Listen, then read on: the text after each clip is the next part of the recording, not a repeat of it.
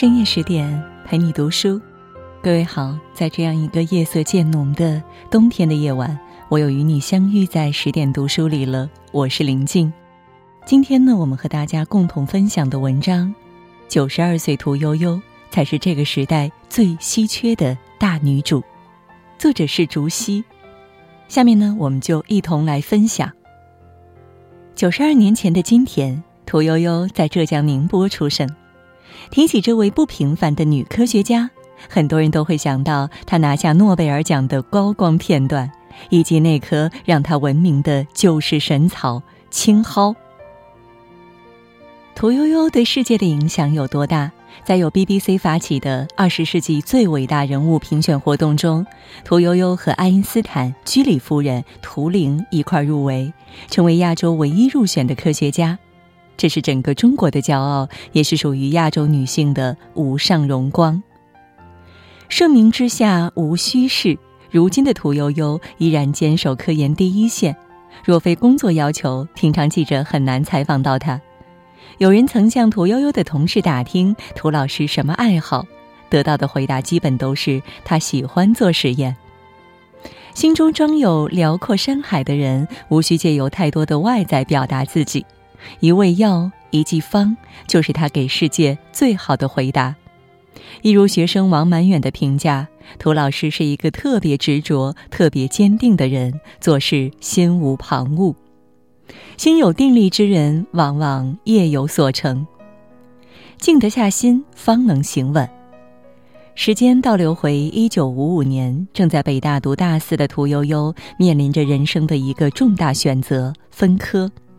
摆在他面前的有两个专业，一是药物化学专业，二是生药学专业。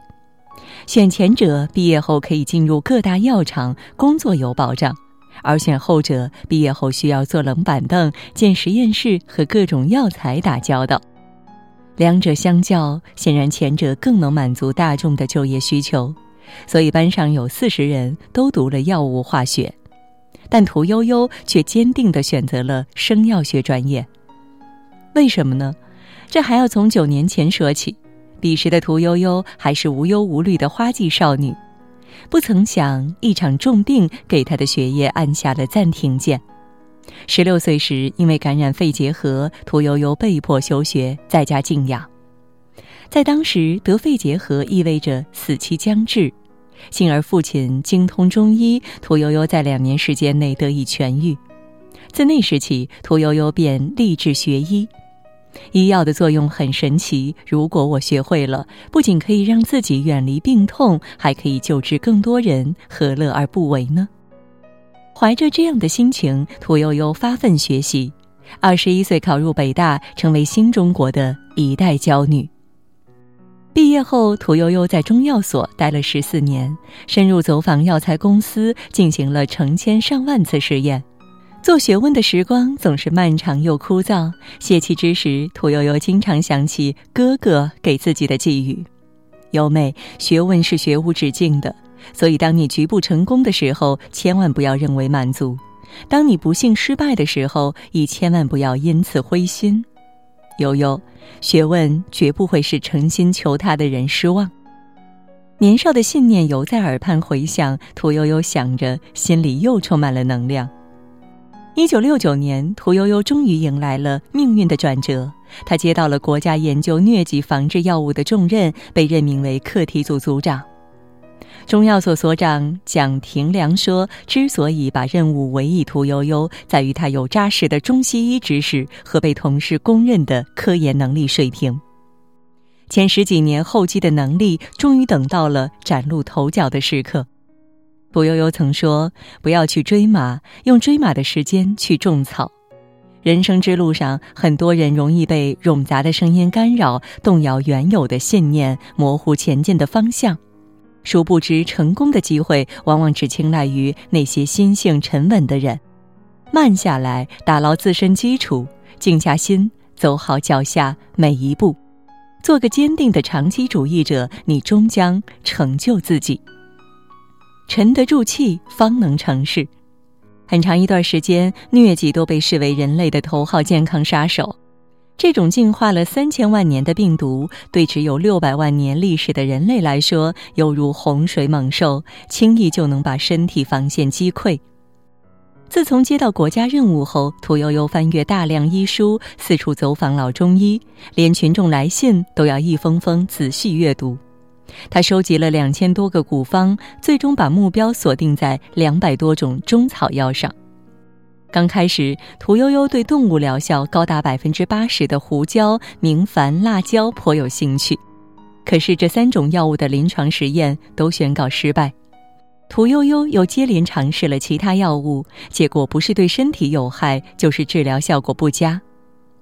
寻药之路陷入僵局，屠呦呦只能带着团队开始大海捞针式的探寻。实验的枯燥还不是最磨人的。上百个日夜里毫无进展的努力，才最令人绝望。很多人的热情都被一点一点消耗殆尽，只有屠呦呦依然每天早出晚归，不愿放弃。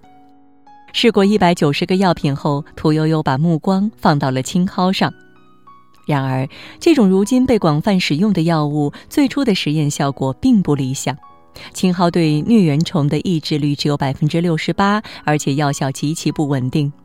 有次实验甚至跌到了百分之十二，究竟是哪里出了问题？屠呦呦翻遍了历代书籍，终于在一九七一年下半年找到了灵感。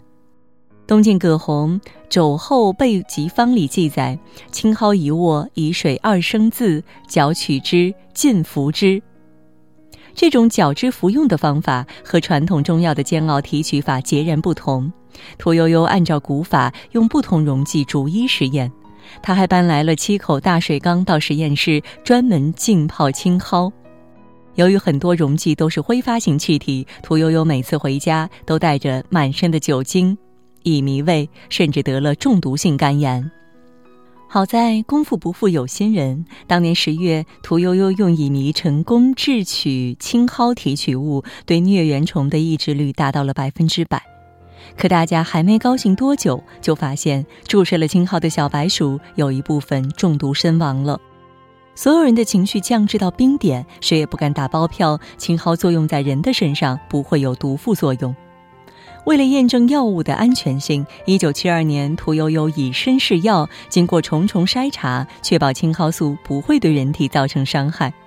可正式用于临床时，青蒿素又出现了问题。服药的病人病情并没有得到控制，甚至毫无好转的迹象，这是怎么回事呢？屠呦呦闻讯火速调取样品，发现是药片崩解度出现偏差，导致患者服药后无法正常吸收。屠呦呦把药片改成胶囊，治愈率终于恢复如初。后来的故事我们都知道了。青蒿素全面推行后，全球一千零六十万人的生命得到了挽救，疟疾的死亡率降低了百分之五十。青蒿素对人类的深远影响足以载入史册。BBC 这样评价屠呦呦：如果要用拯救了多少人的生命来衡量一个人的伟大程度，那么毫无疑问，屠呦呦是人类历史上最伟大的科学家之一。他研究的药物挽救了无数的生命。悠悠鹿鸣，食野之蒿。我有嘉宾，德音孔昭。提取青蒿素的过程诸多波折，任何一个环节出现差错，都将前功尽弃。秉持着沉稳踏实的心态，屠呦呦在一次次从失败中破局，从破局中升华，最终取得惊世的成就。例如我们这十年里说的，困难一定有的。但往往难的事才值得去做，在困难中修行，或许对普通人来说很痛苦，但对于心性坚定的人来说，却是历练的机会。在他们看来，每一次失败都是能够积累自身阅历，每一次碰壁都能够明晰努力的方向。当你笃定如初，把所有艰险都踏平，路就能走到了。守得本心，方能致远。电视剧《功勋》里有这样一个片段：周迅饰演的屠呦呦在漫天风雪里背着女儿回家。彼时，女儿刚在校园里打完一场架。屠呦呦问女儿为什么打架，女儿回答：“同学们都说屠呦呦不是好妈妈，连女儿都不接送。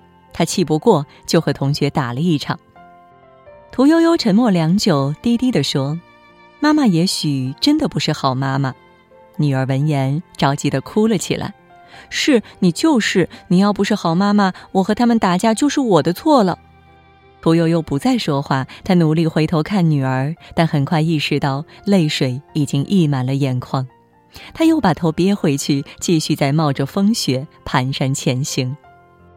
一直以来，人们把太多的光环加注在屠呦呦的身上，神医、学术权威、诺奖得主，往往忘了盛名之下，屠呦呦也是一个普通人，一个母亲。为了把精力专注于科研项目上，她放弃的东西太多太多。从接到研制抗疟药物的任务起，屠呦呦就不得不把女儿寄养在老家。后来再见面，女儿躲在姥姥姥爷身后，都不愿叫她一声妈妈。身为母亲，屠呦呦当时的伤感不言而喻。但我们鲜少见她抱怨。六十多年的时间里，屠呦呦专注于研究青蒿，把辛酸都咽进肚子里。他说：“中国医药学是一个伟大的宝库，青蒿素正是从这一宝库中发掘出来的。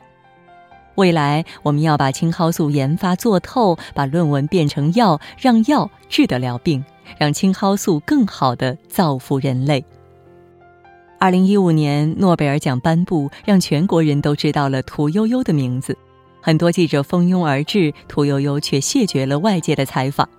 他说：“得奖出名是过去的事，我们要好好干活。”彼时的屠呦呦已经是上了八十岁的老人，但她依然坚守着科研第一线。二零一九年，她提出青蒿素对治疗红斑狼疮有较好的效果。同年，她公布了最新的科研成果：如何解决青蒿素耐药的问题。后来，他带领团队又花了三年时间，攻克了疟疾机理研究等科研难题，将抗疟药物的价格降低数倍。二零二一年六月，世卫组织正式宣布，中国已经完全消灭了疟疾。青蒿一握，一水二生，尽自千年，渡劫众生。这一路走来，屠呦呦始终静守本心，她所追求的是比生命更有意义的事情。因而，鲜花迷不了他的眼，掌声也乱不了他的性。时光从他身上流过，这位耄耋老者还是最初的样子，坚定、清醒、自持。学问之路永无止境，好在他一直在路上。一直记得电视剧《功勋》里屠呦呦的中医老师让他们抄写的古诗：“古人医在心，心正药自真。”今人医在手，手烂药不深。我愿天地炉多贤扁鹊身，变形君常药，先从洞内君，自然六合内，少闻贫病人。这首出自唐人苏整的古诗，一如屠呦呦本人的写照。择业时浮华不改其志，科研时艰难不移其性，成名后喧嚣不移本心。他把自己的心沉下来，用一生做好一件事，最终福泽苍生，把自己活成了一束光。岁月不会辜负一个人的努力，时代的坚守也不会引入尘烟。如今谈起屠呦呦，我们想起的不只是她学术上的辉煌成就，更有她品性深处的光芒带给人们的精神启迪。不浮躁，不贪慕，一生专注一件事。这样的人，时间回馈给他们的也是丰盛的奖赏。一如《阅微草堂笔记》中的那句话：“心心在一意，其意必功；心心在一职，其职必举。”点亮再看，愿青蒿素的传奇一直写下去，也愿屠呦呦的精神生生不息。好了，今天呢和大家分享的文章到这儿就结束了。更多美文，请继续关注十点读书。也欢迎把我们推荐给你的朋友和家人，一起在阅读里成为更好的自己。也祝各位每晚好梦，晚安。